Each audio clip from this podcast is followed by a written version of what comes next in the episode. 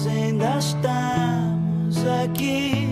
Bem-vindo, João. Antes de mais nada, obrigado pelo convite, Daniel. A fábrica hoje está fechada, veio até o cafezinho, não é? A fábrica só está a trabalhar no andar de cima. Hoje não se trabalha aqui embaixo, nem ali no forno. tarde, minhas senhoras. As flores desta fábrica. João de Carvalho, 66 anos, e estou aqui como sou, no alta definição.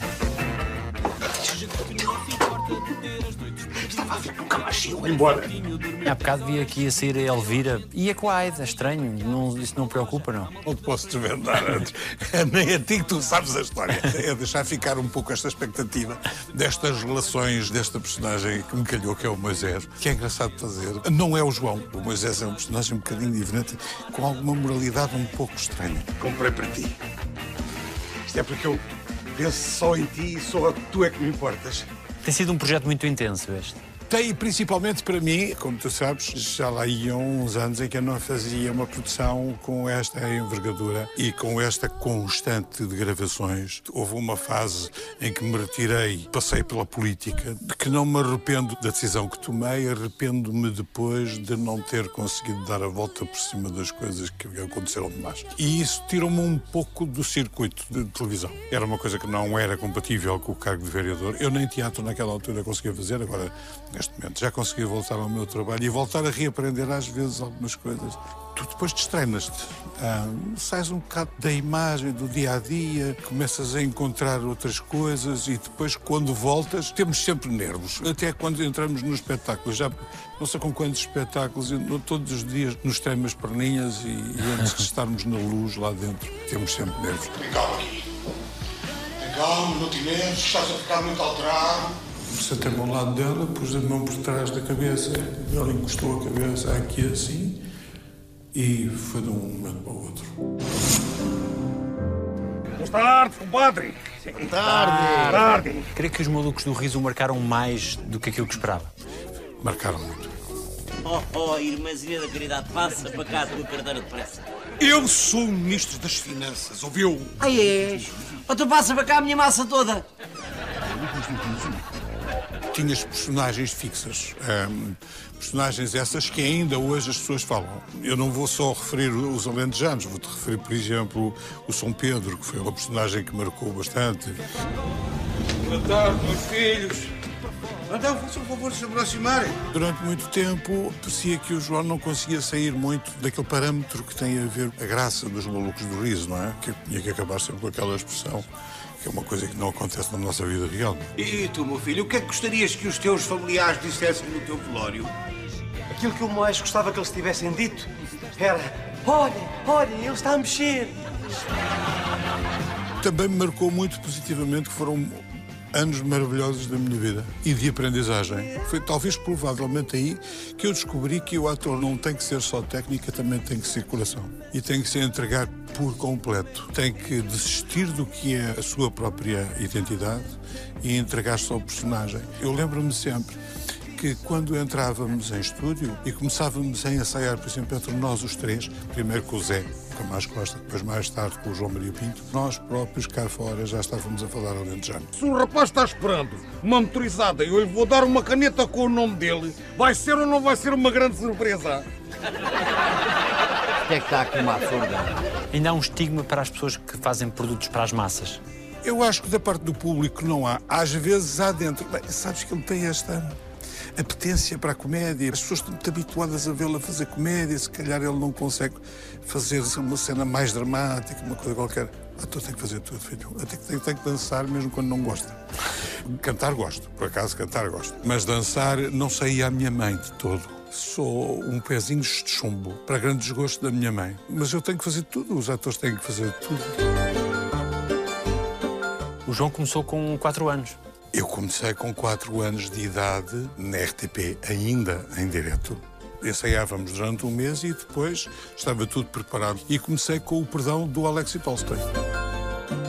Depois, a partir daí, fiz muitas coisas. Trabalhei com o Fernando Frazão, trabalhei com um homem que eu adorava, que era o Oliveira Costa, que era um homem extraordinário que me deu a, a honra de ser meu amigo até à morte. O primeiro telefilme que fiz, fiz com o meu pai e chamava-se O Rapto. Eu tinha pai os meus sete anos.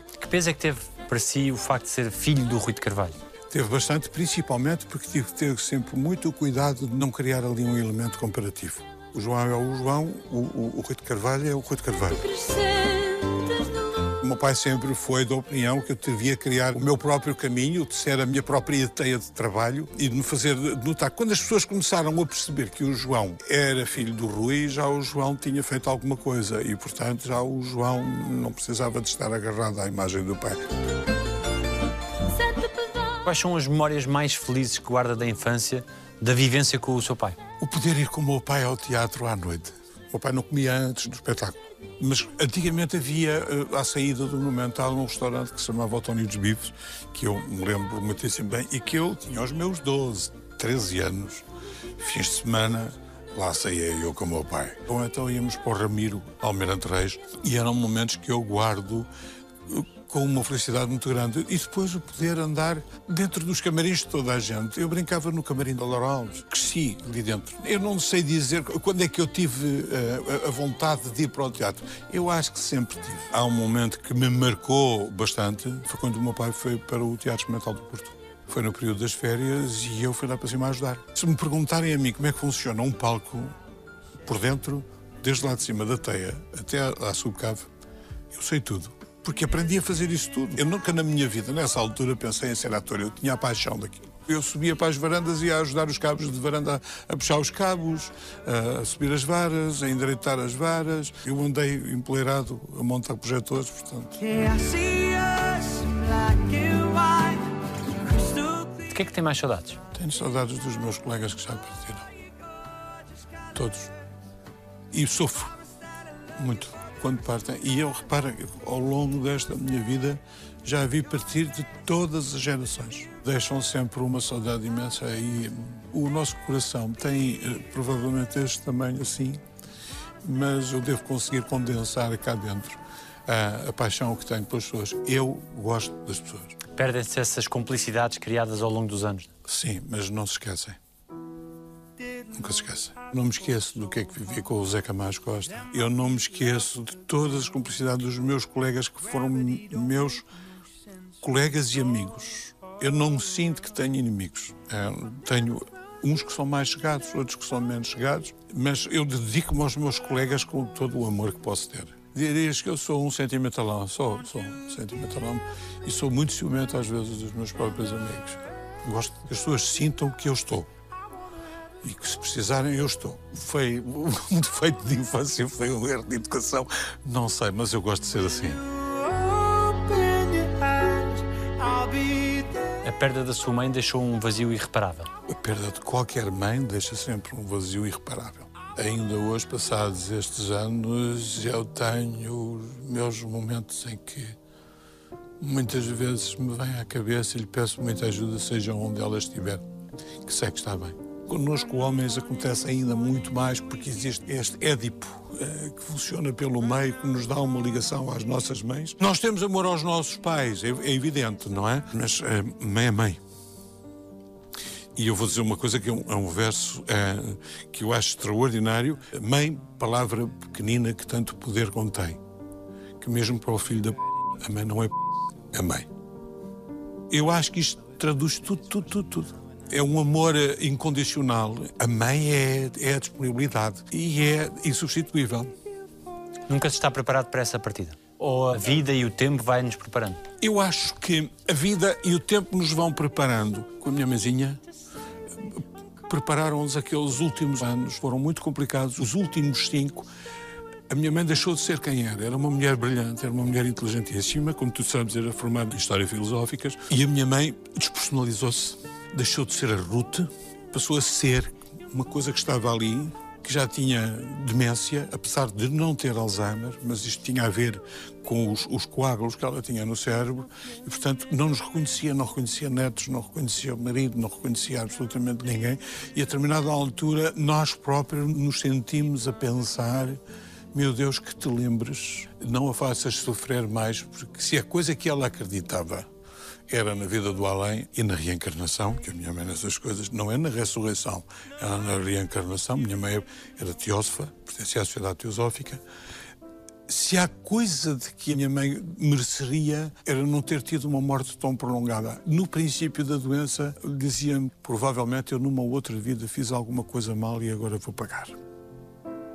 Não sei se é, se não é, ainda não passei por lá, não sei. Mas tenho esperança que possa ser. Todos nós andámos a temer que o meu pai se fosse completamente abaixo depois de, destes anos todos de casamento. A minha mãe morre com 79 e o meu pai depois uh, uh, descansou.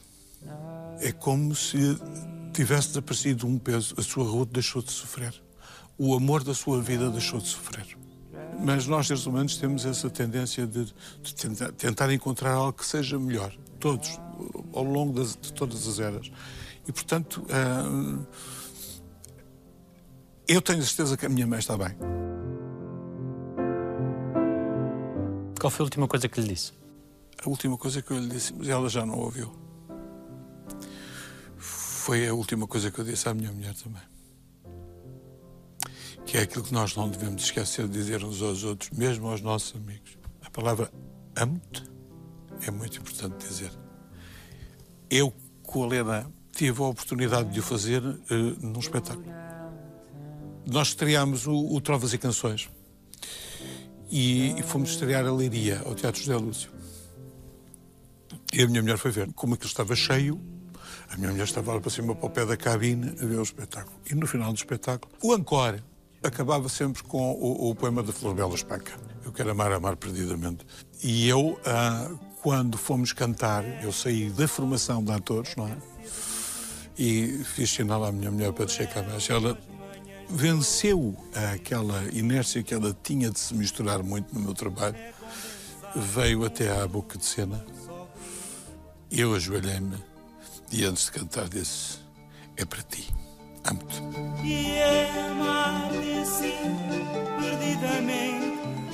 É sempre bom dizermos isso. Não consigo uh, ter nenhuma relação se não amar. Não, tenho que amar mesmo. Sou capaz de ter só a relação carnal e preciso de sentir. Preciso de sentir a chama viva. Tu tens que saber dizer amo-te na altura certa às pessoas, até aos teus amigos. É importante porque provavelmente liberta-nos de muitas coisas, tal e qual como nos liberta termos um sorriso mesmo quando estamos a discutir.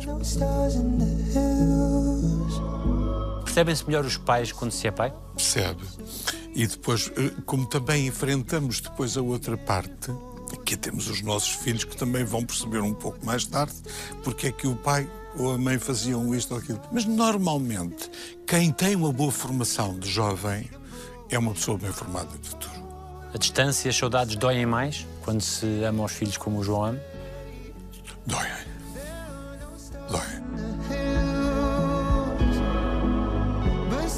Agora estão os dois um pouco mais próximos. Tive os meus muito afastados. Olha, quando foi da morte da Helena, um estava nas plataformas petrolíferas no meio do Atlântico, mais perto do Brasil, e outro estava em Macau. E eu cometi provavelmente o erro de não lhes ter dito. A Helena também não me permitiu. Ela tinha uma preocupação de mãe. Eu não quero que digas aos meus filhos como é que eu estou. Isto passa. Não vais dizer, porque o Diogo tem uma profissão perigosa, o João tem uma profissão perigosa, não o vais preocupar os nossos filhos por causa de uma coisa que me vai passar. Depois do que aconteceu, eu senti essa culpa muito cá dentro. Eu tive o meu mais novo quando chegou do aeroporto, praticamente já quase à hora da saída da urna da mãe, que me disse: Pai, não me disseste isto, porquê? A mãe não quis. Mas a mãe não tinha que saber que tu me tinhas de dizer, nós tínhamos que saber. Isso molda, porque eles serão assim também no futuro. Percebes? Só que às vezes a verdade dói. A verdade dói. A verdade é dolorosa às vezes. Foi também um ato de amor não lhes dizer? Foi. Há vezes em que se sente com uma asa em baixo, com os filhos longe? Sinto, sinto. Não sei se todos os pais sentem, mas a vida é assim. Nós temos que o viver dia a dia, temos a nossa vida, não podemos abdicar a nossa vida também pelos nossos filhos. É um erro. Costumo dizer isso muitas vezes. Quem tem que se adaptar aos pais são os filhos. Não é o contrário. Eu lembro-me de ir com os meus filhos sear para a Trindade com o meu filho mais velho metido na alcofa. Eu nunca deixei de ir à Trindade ou de ir à noite para qualquer sítio com os meus filhos. Se habituaram-se a isso. E é isso que tem que acontecer. Agora, sinto muita falta. Sinto, sinto. São o meu suporte. Em que momentos queria ter estado na vida deles e não esteve? Também por força do trabalho. Quase sempre quando estive fora. Eu também tive ao outro lado. Eu tinha que cá estar, porque estava no Teatro Nacional nessa altura. A minha mulher eh, pertencia ao serviço do Ministério da Justiça, porque era conservadora de registro, e para ser colocada, foi colocada na Madeira, no lado norte da ilha, naquele sítio maravilhoso que se chama São Vicente. E levou os dois filhos com ela, como é natural. E eu cá estive aqui a aguentar-me, eh, de vez em quando a ter que meter no avião, ao fim de semana, para ir ver a família. Quando chegava à altura das férias, eu lá conseguia estar um tempinho mais. O que é que os seus filhos já lhe disseram que não esquece? Tens de tratar. Tens de tratar. Tens de perder peso. É- Agora, nesta altura, dizem-me sempre a mesma coisa. Mas é normal que façam os seus reparos. As minhas paixonetas, as minhas coisas. Ver lá, lá. Aquela coisa. Vai, vê lá. Se isso é coisa a sério, se não é coisa a sério. Olha que eu não quero que sejas magoado. Aquelas coisas que os filhos dizem aos pais. Quando atingem determinada altura e acham que têm aquela maturidade para poder falar livremente sobre essas coisas com os pais. Mas eu, antes de mais nada, eu acho que além de ter criado uns filhos maravilhosos, tanto o João como o Diogo, eu criei dois seres humanos muito sensíveis. E essa provavelmente é a maior vitória da minha vida. E da mãe. Não se faz sozinho. Aquela coisa de que eu mais me orgulho é o orgulho do meu trabalho, orgulho. O saber que se foi um bom pai e que se criou dois seres humanos extraordinários é muito bom. And I wanna know what it's like. And let's just erase all the doubt. Foi-lhe necessário aprender a reencontrar a felicidade depois da perda brutal da sua mulher? Foi. Houve uma pessoa que, que na altura me ajudou muito. Até conhecia muito bem a minha mulher. E eu, hum, eu, eu, eu, eu estava. Eu achava que tinha que desistir da vida. Mas na altura fechei-me por completo, porque repara, isto calha com a estreia do Trovas e Canções. A minha mulher falece 15 dias depois de ter acontecido isto. Entretanto, depois tenho um espetáculo em São João de Estoril que foi terrível para mim, porque foi pouco tempo depois de ter sido o funeral da minha mulher. Aí foi a primeira vez que eu senti na pele o quão duro é tu estás a fazer um espetáculo que às vezes também tens que fazer rir o público, mas por dentro é o rir e palhaço. Tens a amargura toda cá dentro. E foi um dos espetáculos que mais me custou fazer, se bem que tenha sido um espetáculo belíssimo. Eu acho que para nos libertarmos tem que aparecer sempre alguém que nos ajuda a libertar disso. E eu tive eu- uma pessoa que me ajudou a libertar. Mas as coisas não, não, não correram pelo melhor, mas libertei-me. São 33 anos juntos, não é? Foram 33 anos juntos. Com algumas discussões, é, todos os casais têm. Não há casais que não discutam. Porque temos personalidades diferentes, nós até tínhamos partidos diferentes. E nunca falávamos isso. Há coisas que num casal que possa servir de dissensão, é bom sabermos que tocamos, mas não aprofundamos. É um bocadinho poder brincar um bocadinho com essas coisas. Olha, é um defeito dos cómicos. Saber brincar um bocadinho às vezes com as coisas mais graves da vida. Se nós conseguirmos ter um, um sorriso cá dentro, mesmo quando as coisas nos amarguram, é uma forma extraordinária de conseguirmos ultrapassar as coisas más e adversas que nos aconteceram, as injustiças que a gente pensa que às vezes. A, a nós aconteceu-nos aqui, como tu sabes, uma injustiça há muito pouco tempo. Não é justo? Estamos a falar da Maria João. Estamos a falar da Maria João. E eu hoje também ainda não consigo ultrapassar. E sabes das coisas que mais me tem custado? É estar a passar pelos cenários em que eh, gravei coisas com ela e parece que estou a sentir.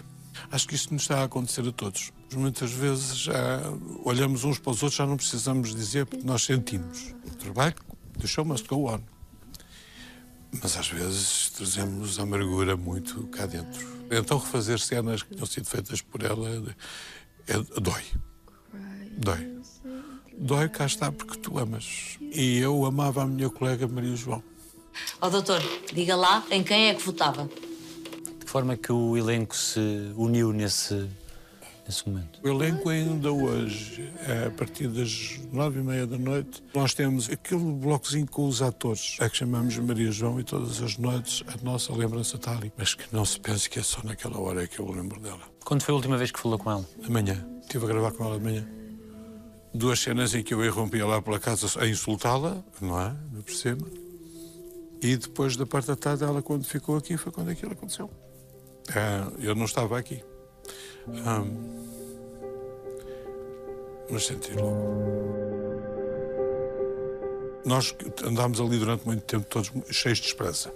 Aquele prolongamento de 10 dias foi exasperante, porque também, entretanto, também nenhum de nós tinha notícias. Não conseguíamos ter notícias que fossem coerentes. Falava-se do que é que estava a acontecer, é mas é assim. Para quem sabe o que é que é um derrame cerebral, e para quem sabe o que é que são dois aneurismas, em que um é detectado e o outro não é detectado, é o segundo que provoca. A minha esperança era de que tudo corresse bem mas o meu coração dizia-me que não. Já não, não estava. Mas façamos jus. A Maria João era uma atriz extraordinária. Toda a gente diz a mesma coisa, com uma dádiva extraordinária para todos os outros. Era uma pessoa, quando nós estávamos em estúdio com ela, todos nós sabíamos que ia acontecer uma coisa nova, uma brincadeira nova, porque ela tinha sempre a capacidade de nos pôr a todos bem dispostos. E isso está cá dentro. Fica cá dentro. É daquelas coisas que nós vamos recordar pela vida de fora e é uma coisa muito bonita. E como eu acredito que ela ouve, eu só lhe quero dizer daqui que a amo muito. Reviu a história da sua mulher? Toda, toda. Com a sua esposa também foi um processo repentino? A minha esposa foi um processo de 15 dias também, que tinha às vezes hiatos de memória, tinha dores de cabeça constantes, era comprimido por causa da dor de cabeça. Como é que foi avisado do que estava a passar com a sua mulher? Eu soube porque eu tive que a acompanhar, porque ela... Estava ao pé de si quando... Ela, sim, ela faleceu nos meus braços. Minha mulher, eram 8 horas da noite, nós tínhamos vindo do médico que tinha feito um pedido de ressonância magnética. Ela iria no dia seguinte de manhã, só que quando existe qualquer coisa que está a acontecer no cérebro, há uma certa dislexia. Na altura, eu fui deitá-la, eu ia deitá-la, mas ela quis, queria tirar a roupa. Só que eu comecei a perceber que ela nem sequer estava, fazia assim umas coisas como se estivesse a tirar a roupa. E eu disse, ai, isto já não é normal. Eu não sabia o que era. Ajudei-a, despia, vesti-lhe pijama, sentei-a na cama, entretanto disse, não, eu vou passar isto aqui assim à linha de saúde, que é para me indicarem o que é que se passa. Quando eu estou a ligar, saí do quarto para ligar, ouço um grito muito grande, ai que dor, e fui a correr. Quando eu cheguei, cheguei sentei-me ao lado dela, pus a mão por trás da cabeça, ela encostou a cabeça aqui assim, e foi de um momento para o outro. E mantém-se a esperança de que alguma coisa se resolva, que melhore? A esperança existe sempre o, milagre eu já tenho ali algumas dúvidas, mas mantém-se sempre uma réstia de esperança de que recupere. E no caso da sua mulher, chegou a haver esperança? Não, ela foi ligada à máquina, ficou imediatamente ligada à máquina. A médica assistente era amiga nossa. E quando eu entrei, sozinho, naquela altura, telefonei para a minha irmã e para o meu pai, uh, para irem lá ter comigo. Quando a, a, médica que me assistiu, de que eu ainda hoje sou amigo, uh, me chamou à parte e disse: Olha, é assim, não vais aceitar aquilo que eu te vou dizer. E ela disse-me logo: sobreviver será uma hipótese mínimas e se sobreviver não será a tua Lena. Portanto, vai-te preparando, vai preparando a tua cabeça, ela vai partir de certeza absoluta. E, portanto, foi uma questão de. Aceitei calmamente. Eu acredito muito na vida do Alain, sabes?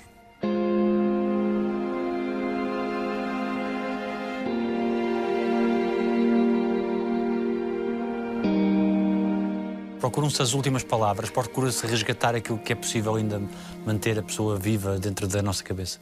A última conversa que se teve. Nós conseguimos fazer isso, sim. E eu lembro-me perfeitamente das conversas. É engraçado, depois da saída de casa dos meus filhos, que eles saíram praticamente os dois na mesma altura, nós tivemos que reaprender uma coisa que às vezes os casais se esquecem quando estão a criar os filhos.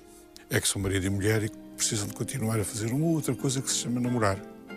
Reencontrarem-se um ao outro reencontrarem a, a, razão pela qual se conheceram e se amaram. Aquela coisa que existe quando saem os filhos, principalmente para elas, é muito dolorosa, é quase que arrancar as entranhas. Estás a tirar algo que saiu de cá de dentro. E ela vivia na amargura de ter os filhos longe. Naqueles últimos três anos, nós conseguimos fazer aquilo que não conseguimos fazer durante a vida toda, porque apesar dos meus filhos irem para toda a parte comigo, não ia levar os meus filhos para Santorini, nem ia para Creta, nem ia para a Grécia. Quando chegar à altura deles, eles vão. Nós fomos para Veneza, fomos para o norte de Itália, fomos aproveitar e fomos namorar, que era uma coisa que nós não fazíamos. E essa é aquela memória que eu mantenho cá dentro como coisas muito bonitas. Ainda hoje são questões que aquelas fotografias que eu pego, vou ver eh, os momentos muito bonitos porque nós passamos. E são esses momentos e aquilo que nós dissemos um ao outro que é importante e é aquilo que fica.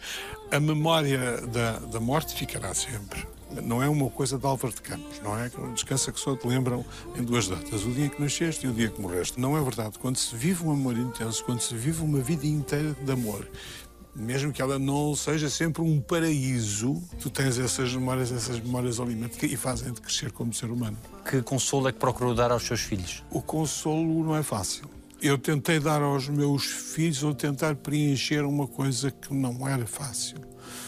Estou a fazê-lo com as minhas netas, que é dar o colo, porque eles estavam habituados a ir para o colo da mãe mesmo, já quando eram homens crescidos. E eu tentei muitas vezes, mas na altura foi um choque muito grande para eles. E para o João também teve um ano sem sair de casa, praticamente. Praticamente um ano sem sair de casa. E nesse ano, como é que era a sua vida? Foi ganhar peso, foi chorar, eh, os homens choram. Os homens choram. Meu pai a dizer-me para um lado, mas tens que sair de casa, não podes ficar aí. Era a minha irmã a dizer-me, anda cá a casa, não sei o quê. Muitas vezes eu não queria mesmo sair de casa. O espetáculo ajudou-me, percebes? Porque eu, tirando o espetáculo, trancava-me em casa, não saía. Mas acho que o tempo cura várias coisas. A gente cura, mas não se esquece. Cura estas dores, ou pelo menos, se não as cura, atenua-as. A vida tem que continuar. Eu hoje tenho três amores, não é? Tenho dois grandes, que são os meus filhos, e depois tenho três amores, que são as minhas netas. E vejo que se eu, na altura, tivesse partido, não tinha usufruído disto. Hoje olho para elas e a grande dor que sinto é que a avó não estava cá, que era que, provavelmente das coisas que ela mais gostaria de ter assistido, era ver as netas. Eu hoje estou transformado num pai galinha e num avô galinha. Eu tenho três netas, não é? 5, 3, 1. Portanto, aquilo é sempre de dois em dois anos. Eu agora espero ver se vem o quarto quarta, quer saber, eu, eu, gostaria que fosse um quarto, que era para ver se vinha um rapaz no meio de tanta mulher, era engraçado. E o meu pai vive contentíssimo. É bisa. Para o meu pai é um rejuvenescimento. Brinca a quê com as suas netas? Eu brinco a tudo o que as minhas netas me puserem à frente. Desde os puzzles, a jogar a bola com as minhas netas, quando conseguir jogar a bola, porque tenho que as aproveitar na totalidade. Estragas muito? Não estrago tanto como queria, porque estou mais longe. Senão havia de ser uma estragação muito grande. Mas é assim, uma neta tem uma bicicleta de uma das polícias do, Frozen, a outra também tem que ter. Pequenininha, ainda muito pequenininha, para eu lhe dar a bicicleta. Mas eu trago aquilo que for necessário. Os netos, até mais do que os filhos, são mesmo para estragar. Efetivamente, quem tem que os educar são os pais. E nós só temos que deseducar, mais nada. Deseducar no bom sentido, porque eu também não vou contra as coisas que os pais dizem. O amor que eu lhes dedico é, para netas é sempre um amor especial, uhum. não é? Não tem limites. Se me dissesses pelas tuas netas, metes debaixo do comboio, eu metia. Mas o amor por toda a gente, eu acho que é importante. Todos nós devemos aprender a, a dizer a determinada altura na vida e não nos esquecemos, mesmo aqueles que são os nossos amigos, que nós consideramos amigos, não tenhamos vergonha, digamos que os amamos. Eu amo os meus amigos, eu tenho ciúmes dos meus amigos, eu tenho amigos que eu, com esta história do confinamento, que eu não vejo, eu tenho saudades enormes dos meus amigos. Aprendamos todos quando chega a altura em que os outros mais precisam, saibamos dizer-lhes que os amamos. É o essencial. O que é que a idade traz de bom? Experiência. E saber aquela velha canção, que era a minha canção e da minha mulher, que era o Monte Não Sais, do Jangabã. Não é o quanto mais sei, mais sei que não sei, mas no fundo a canção fala disto. Há uma canção do Brel que também é muito bonita, que se chama Vieillir o envelhecer. Tu só envelheces quando assumes e a tua cabeça deixa de ter uma criança dentro de ti. Eu acho que o meu pai ainda tem uma criança dentro dele. E eu quero ter essa criança dentro de mim, mesmo que às vezes pareça ingênuo, ou que não estou a perceber. O mal é quando nós envelhecemos de cabeça. O corpo envelhece, normal. Agora, quando a cabeça envelhece, esse é que é o grande problema. Eu quero viver com os 90 e tal anos do meu pai, ainda com algum espírito e com alguma coisa que ele diz. Ah, eu ainda hei de ter coisas novas. E tenho objetivos. Eu ainda vou fazer isto. Isto ainda não fiz. Temos que ter sempre um objetivo na vida. É um objetivo, não é uma ambição. Às vezes mudamos aos 60 ou aos 70 anos. Porquê? Qual é o medo? Eu já mudei tantas vezes, já, já meti em tanta coisa nestes anos todos, porque mantenho sempre o espírito aberto. Alguma coisa que o seu pai lhe tenha dito que tenha sido mais marcante? Faz o teu crescimento. Neste trabalho, nesta profissão, faz o teu crescimento sem precisar de que eu te esteja sempre a dizer isto ou aquilo ou aquilo outro. Descobre por ti. Se tiveres alguma dúvida, então vem ter comigo. Mas faz o teu crescimento. E nunca te deixes colar a mim, que isso é injusto. Só te deves deixar colar a mim quando já tiveres a tua carreira feita.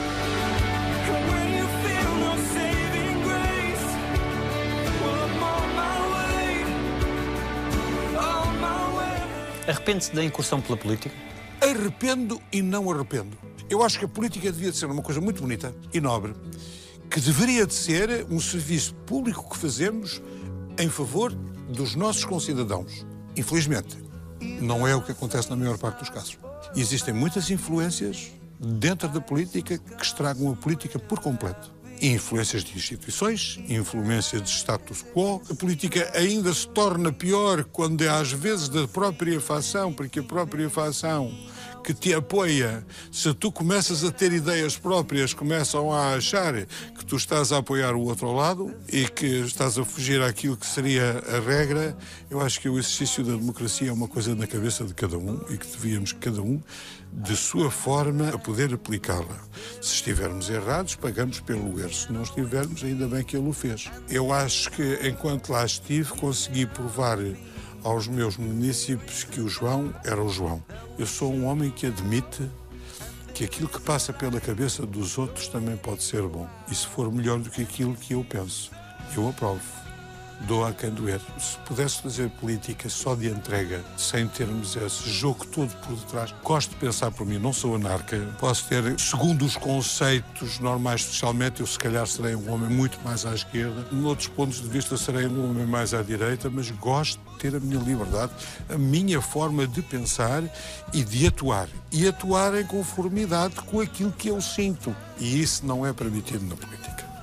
Infelizmente. Nós sabemos porquê. E o povo sabe essas coisas muito bem. Às vezes faz-se esquecido. Ou então desimporta-se, que é aquilo que mais me aflige. E as pessoas depois se desimportarem, é paz, nada resolve. Se nós não nos mexermos, não resolve.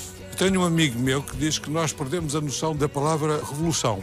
Hoje nós não nos revoltamos, insurgimos-nos. Não é a mesma coisa. Revolução não quer dizer vir de metralhadora para a rua. Quer dizer que precisamos de mexer nas mentalidades dos nossos políticos. Que é para não irmos buscar aquela velha frase do Dom Carlos que o meu pai disse e que eu repito várias vezes a um jornal republicano, senão continuamos a ser um povo de bananas governado por sacanas.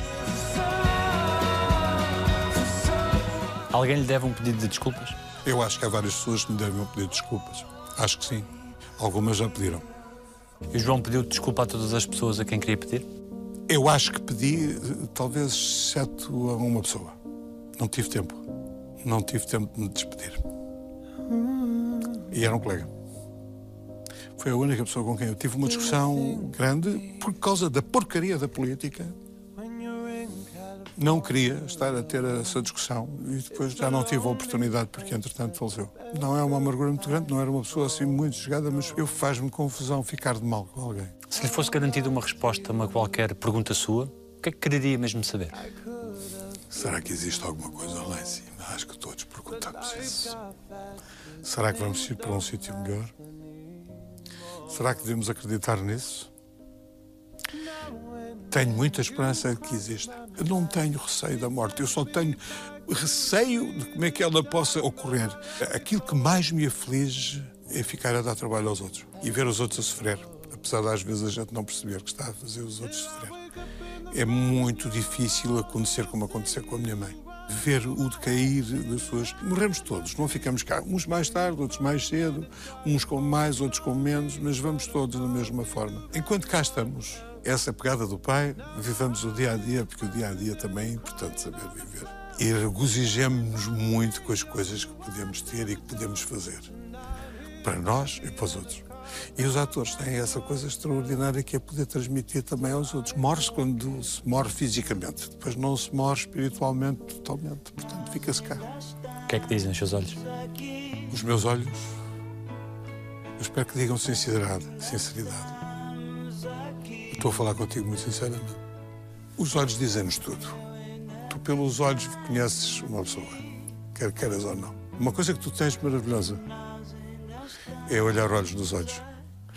Acredita, não, são muitas as pessoas, e quando as pessoas são assim, então eu tenho uma paixão louca pelas pessoas.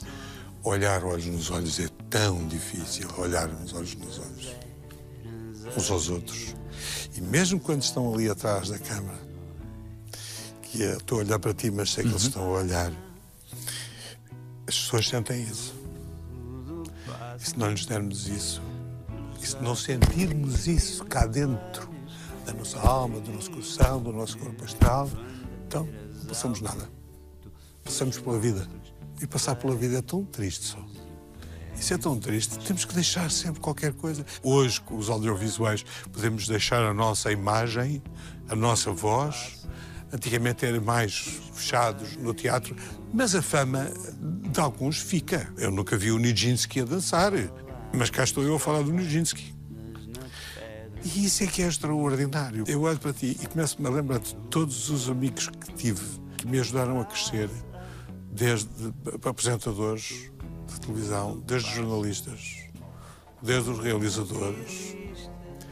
Eh, Passa-me um leque pela frente de gente que todos nós nos lembramos do nome, como o caso da Maria Leonor, como o caso da minha querida Isaulinha, que me viu crescer, a Isabel Volmar. E a irmã, a Helena, do Fernando Frazão, eles estão aqui vivos ah, e, e o seu trabalho também está vivo. E, portanto, vai passando, nós não nos esquecemos deles. É isso é que eu quero que não me esqueçam. Muito obrigado. Obrigado, eu. Muito obrigado, João. Feito.